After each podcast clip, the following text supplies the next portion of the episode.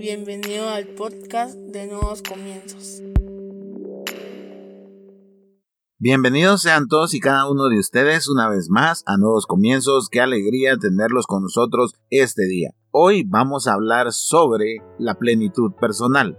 Para esto yo te voy a invitar a que vayas a tu Biblia al libro de Eclesiastés capítulo 6 versículo 3 en la versión Nueva Traducción Viviente. Eclesiastés 6.3 Nueva Traducción Viviente dice, un hombre podría tener 100 hijos, llegar a vivir muchos años, pero si no encuentra la satisfacción en la vida y ni siquiera recibe un entierro digno, sería mejor para él haber nacido muerto. Entonces su nacimiento habría sido insignificante y él habría terminado en la oscuridad, ni siquiera habría tenido un nombre, ni habría visto la luz del sol o sabido que existía. Sin embargo, habría gozado de más paz que si hubiera crecido para convertirse en un hombre infeliz. Podría vivir mil años o el doble y ni aún así encontrar la satisfacción y si al final de cuentas tiene que morir como todos, ¿de qué le sirve? Cierra tus ojos, vamos a orar. Padre, en el nombre de Jesús te damos gracias Señor por el privilegio que nos das de escuchar de tu palabra y aprender de ti. Te pedimos que hables a nuestra vida, a nuestra mente, a nuestro corazón, a nuestro espíritu, que renueves nuestros pensamientos Señor, que cambies nuestra manera de ver las cosas, que nos ayude Señor a comprender a cabalidad todo lo que tú quieres hablar este día y por lo tanto te pedimos que quites todo estorbo, toda distracción que pueda robarnos la atención hacia tu palabra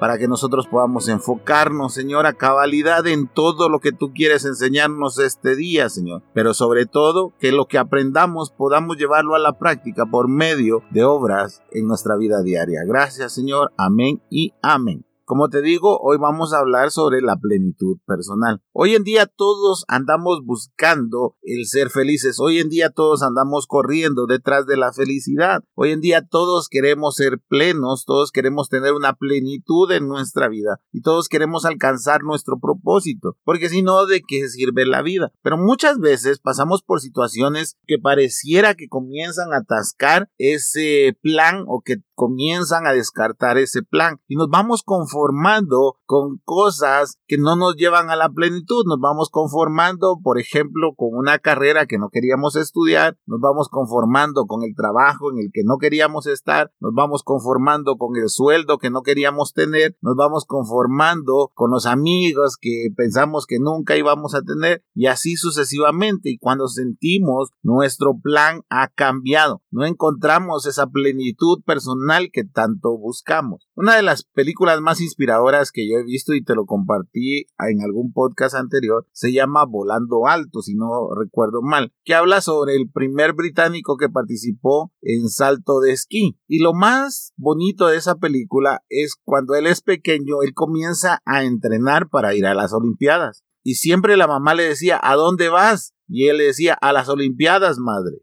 Y esa escena me roba mucho la atención a mí y me encanta porque yo le decía a las personas con las que he visto esta película como una mamá estuvo apoyando todo el tiempo a alguien para que se realizara, para que alcanzara esa plenitud personal. Este muchacho si nunca hubiera ido a las Olimpiadas nunca hubiera encontrado esa plenitud que andaba buscando. Todos y cada uno de nosotros estamos buscando una plenitud en diferentes aspectos de nuestra vida. Algunos estamos buscando la plenitud de un matrimonio y lo encontramos encontramos o no lo hemos encontrado. Algunos queremos la plenitud de unos hijos y posiblemente lo hemos encontrado o no lo hemos encontrado y algunos otros tendrán la plenitud de la soltería. No sé si me estoy explicando en ese aspecto. Todos y cada uno vamos a entender la plenitud de una manera completamente distinta. ¿A qué quiero llegar con esto? A que hoy en día nosotros vivimos como para agradar a otras personas. Hemos dejado de vivir para agradarnos a nosotros mismos. Mira el boom de las redes sociales en los últimos años. Esto ha hecho que los jóvenes quieran tener un mejor físico para agradar a los demás o como bien se dice en la jerga de las redes sociales para obtener más likes, para tener más reacciones, para tener más comentarios, para tener más seguidores. Y de nuevo la pregunta, ¿estás encontrando la plenitud personal en ello o estás encontrando el satisfacer lo que los demás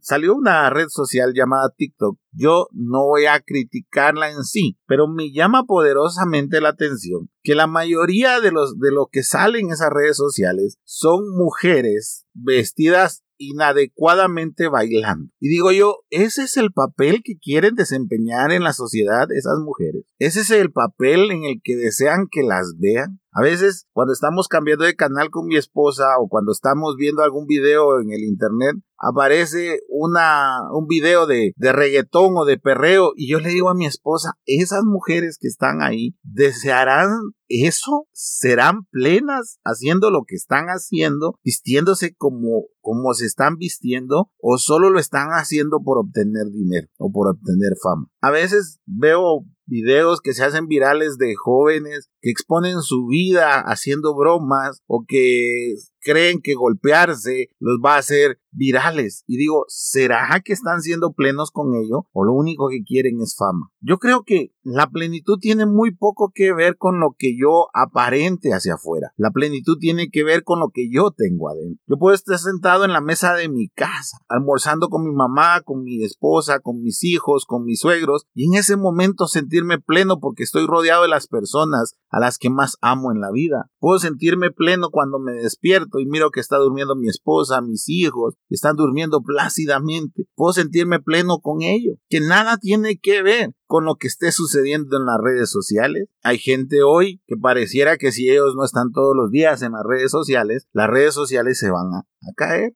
No sé si estás comprendiendo el punto de vista al que quiero llegar. Y antes que existieran las redes sociales ya existía este problema de querer satisfacer los gustos de, los demás por encima de nuestra plenitud. Nuestra plenitud tal vez sería jugar al fútbol, no ganar siempre, pero siempre poder jugar en un equipo. Pero como nuestros amigos siempre querían ganar, nos empezaban a frustrar y nos empezaban a señalar de que no éramos tan buenos. Y entonces nos empezamos a creer de que realmente no éramos tan buenos para el fútbol. Y en lugar de encontrar la plenitud en el fútbol, nosotros lo que hacíamos era dejar de practicar ese deporte porque creíamos que no éramos buenos, porque estábamos más interesados en lo que los demás opinaban de nosotros que en lo que yo mismo estaba opinando de mí. ¿Sabes a quién no le importa lo que los otros opinan de ti? A Dios. Dios te mandó a ti con un propósito y Dios te mandó para que tú puedas vivir y vivir una vida plena. Pero la plenitud comienza desde adentro, comienza siendo franco y honesto en tu corazón, diciendo, estoy siendo pleno con lo que hoy tengo, estoy siendo feliz con lo que hoy tengo.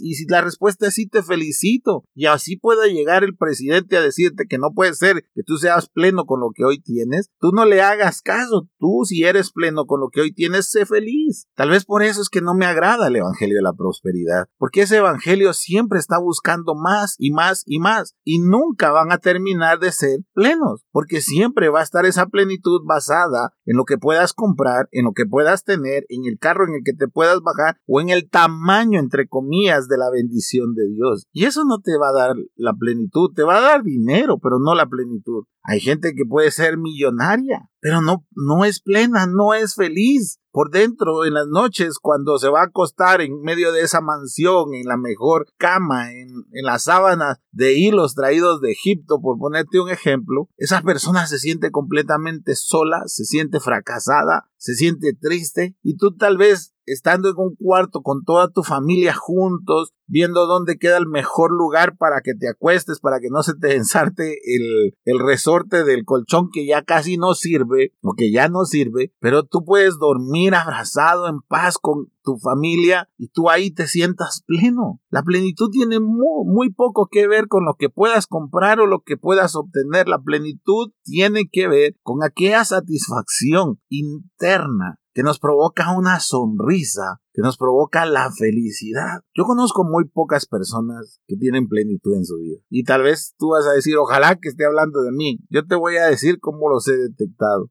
Son aquellas personas que cuando tienen un problema no cambian su identidad. Son aquellas personas que cuando tienen un problema saben que van a salir de ese problema y no sienten que se ahogan. Son aquellas personas que no les puedes quitar la sonrisa a pesar del peor momento en el que estén viviendo. Ojalá que tú seas así. Ojalá que tú no te pongas triste porque tus amigos te dijeron que esa foto salió mal. Ojalá que tú no te sientas triste porque tus amigos están hablando a tu espalda. Claro que duele, pero eso no puede medir tu plenitud. Tú debes de, de aprender de la felicidad de la vida y eso solo depende de ti, no depende de nadie más. Mira lo que dice la palabra. Un hombre podría tener 100 hijos y llegar a vivir muchos años. Este hombre seguramente al tener 100 hijos iba a ser millonario, llegar a vivir muchos años, llegar a 100 años. Pero si no encuentra la satisfacción en la vida y ni siquiera recibe un entierro digno, sería mejor el haber nacido muerto. En otra versión dice ser un abortivo. ¿Por qué? Porque no encontró la satisfacción. Por supuesto, yo estoy claro que nosotros no vivimos para lo temporal, sino para lo eterno. Pero eso no quiere decir que esta vida se convierta en un infierno para nosotros. Eso no quiere decir que estos 80, 70, 100 años que vamos a pasar en esta tierra se conviertan en una carga para accesar a la eternidad. No es de esa manera. No es que el Señor dijo, le voy a dar vida a fulanito para que vaya a sufrir y después yo le doy el premio a la vida eterna. No, el Señor te mandó acá al, a la tierra con vida durante 60, 70, 80, 90, 100 años para que tú vivas plenamente, para que descubras que puedes vivir plenamente y que dejes las apariencias y que dejes de estar viviendo a través de lo que otros dicen de ti. De eso se trata. Pero nosotros no lo entendemos y si no lo entendemos de esa manera como seres sociales, como personas individuales, entonces menos lo vamos a entender desde el punto de vista religioso. Yo no me pongo una ropa pensando en si a los demás les va a gustar. Yo no me pongo una camisa o compro una camisa porque a los demás les va a gustar. Yo compro una camisa porque a mí me gusta. Yo me compro un pantalón porque a mí me gusta, no por cómo me voy a ver. Hace poco vi un video que me pareció súper simpático, irónico y digo yo, ¿hasta dónde pueden llegar? Donde tres amigas estaban tratando de ponerse un pantalón que no les quedaba. Se acostaban, se ponían al revés con tal de que el pantalón les cerraba y decía yo, ¿con qué necesidad?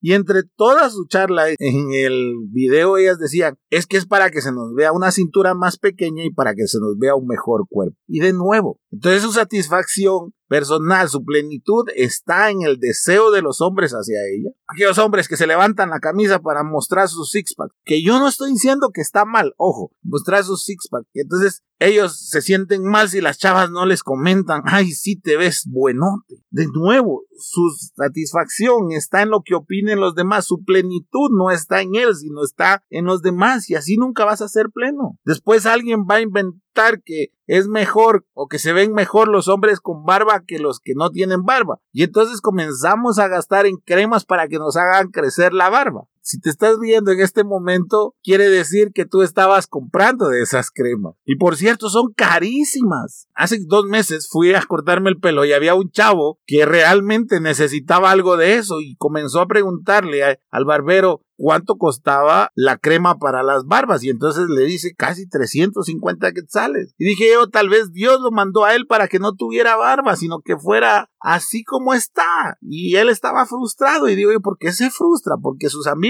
han de tener barba y él quiere tener una barba. O sea, no es que hable solo las mujeres, sino también los hombres tienen ciertas cosas que no deberían de prestarse para ello, porque la plenitud no viene de ahí. Pasando a lo más importante, como cristiano tú eres pleno o no eres pleno. Como cristiano tú estás siendo feliz o no estás siendo feliz. Como cristiano estás viviendo a través de lo que otros opinan de ti, de tu vida religiosa, de tu vida espiritual, o a través de lo que Dios opina de ti. Yo por eso no soporto ese liderazgo que te dice qué hacer. Yo por eso no soporto ese liderazgo que te vive criticando, quitándote privilegios porque no haces lo que ellos quieren. No soporto ese, liderazgo que te da privilegios eh, más grandes dependiendo si eres más obediente a lo que dice el pastor. No, no lo soporto y, y, tal vez me estoy metiendo en un problema diciéndolo, pero no debería de ser de esa manera porque entonces nosotros lo que estamos haciendo es manipulando a las personas y enseñándoles que su plenitud es dependiente de lo que dice el pastor o no dice el pastor o el líder o no dice el líder. Y eso no es cierto. Tu plenitud espiritual viene de parte de Dios, no de un pastor, no de un líder, no de, no de un diácono, no, no de un ministro, no de un mujer, no de todos los títulos que nos podemos imaginar. No viene de ellos. Tu plenitud viene de Dios y eso debes de comprenderlo,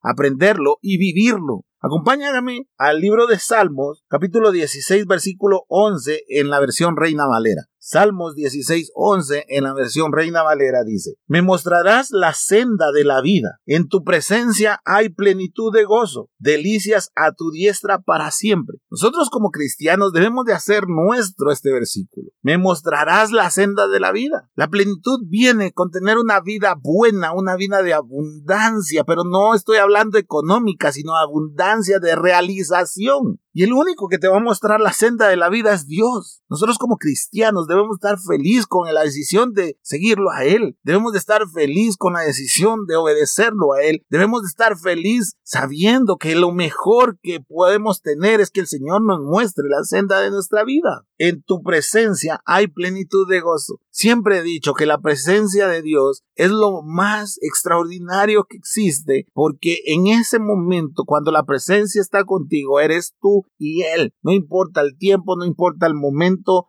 no importa con quién estés, no importa si estás en un congreso, si estás en un encuentro, si estás en la iglesia, si estás en tu casa, si estás en un patio, si estás en la calle, no importa, porque ese momento tú lo quisieras eterno, porque es cuando eres tú y Dios, nada más, solamente hay algo que Dios vio en ti que permitió que su presencia se manifestara en tu vida. Y es ahí donde realmente nos sentimos plenos los cristianos. Es ahí donde nosotros decimos, bueno, y si la presencia de Dios está conmigo, entonces, ¿qué? ¿El que no le obedezca a un líder para hacer algo que va en contra de las escrituras? Dios está dándome su presencia y me está diciendo que debo de hacer lo correcto. Es interesantísimo el ver la plenitud a través de la presencia de Dios, porque eso rompe muchos paradigmas y rompe demasiado legalismo y rompe mucha religiosidad, porque entonces nuestra plenitud no está en la opinión de los demás, nuestra plenitud está en la presencia de Dios. Y si la presencia de Dios está con nosotros, entonces seremos plenos como cristianos, como personas, porque aprendimos a encontrar la senda de la vida a través de Él. Pero ahí no termina todo, y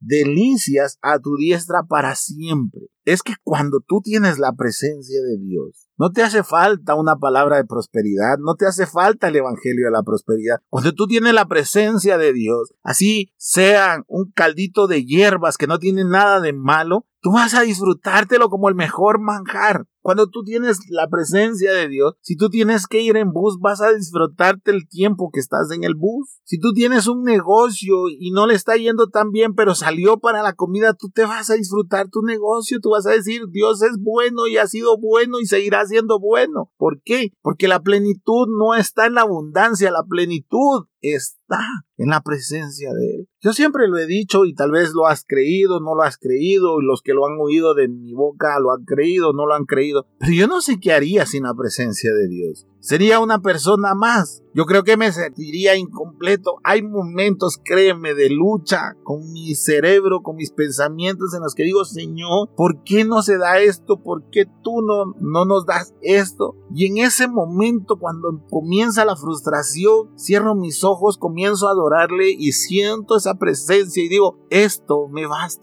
Con tu presencia me basta, Señor. Mi plenitud está en tu presencia. Por eso me enoja ese evangelio que dice, es que te va a ir bien cuando hagas bien las cosas. Es que Dios te va a prosperar cuando hagas bien las cosas. No, si hay gente que ha hecho las cosas perfectamente y nunca ha tenido más de mil quetzales en el banco. Poco tiene que ver la prosperidad con la economía. Las delicias a la diestra del Señor son esos momentos de plenitud que hay en tu vida. Que tú te puedas ir a acostar y te sientas feliz. No por lo que tienes, sino por lo que eres. Que tú puedas publicar algo en tus redes sociales con tal libertad de no pensar si alguien le va a dar al like o no le va a dar like. Que tú dejes de estar viendo las estadísticas de los sociales de esas redes para ver si eres popular o no eres popular. Que si tú tienes la destreza de hacer un dibujo, lo hagas y lo cuelgues y lo pongas en un cuadro y cuando llegue la gente a tu casa puede que lo mire o puede que lo ignore, pero tú eres feliz porque ese dibujo lo tienes en la pared de tu casa. Tal vez tu plenitud espiritual es poder llegar todos los domingos a la iglesia a pesar de que tanto te confundiste entre semana y sigues siendo pleno espiritualmente pensando de esa manera. Ojo, no estoy diciendo que está bien que peques. No lo estoy diciendo, pero yo no puedo decidirlo por ti. Yo puedo enseñarte que el pecado es malo y yo puedo decirte que es malo, pero quien toma la decisión eres tú. Yo no puedo empezar a, a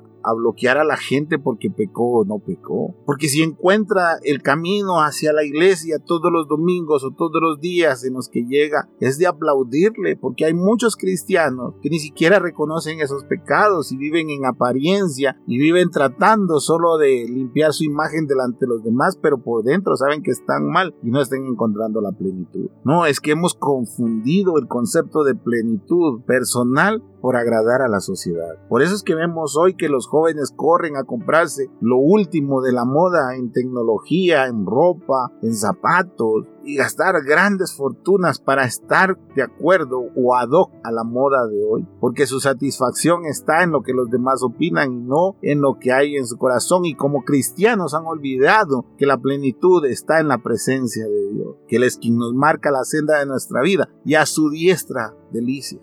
Esas delicias que solo pueden sentir aquellos que son plenos. Esas delicias que uno disfruta sin frustración. Cuando uno no es pleno, vive frustrado. Y no es bonito vivir cuando mi papá se fue, nosotros no teníamos nada, pero éramos felices. Luego vino un tiempo en el que Dios me permitió trabajar y tenía mucho dinero, pero no era feliz, estaba amargado. ¿Sabes por qué? Porque yo decía, yo voy a tener dinero para demostrarle a mi papá que yo puedo. Y había mucho odio dentro de mí. Fue hasta el día que lo invité a comer y le pedí perdón y volvimos a, tener una relación padre-hijo que comprendí que mi felicidad no puede depender del odio que le tenga mi papá. Y ahí comencé a ser feliz. Ahí comencé a sentirme pleno. Yo no sé si tienes la revancha con alguien, no sé si tienes una contienda con alguien, un enojo con alguien, o estás haciendo las cosas por demostrarle a alguien que lo puedes hacer. No lo hagas. ¿Sabes por qué? Porque entonces tu plenitud va a estar basada en la opinión de esa persona. La otra escena de Volando Alto que me encanta es al final cuando ellos son recibidos en el aeropuerto. Durante toda la película el papá está en contra de que él sea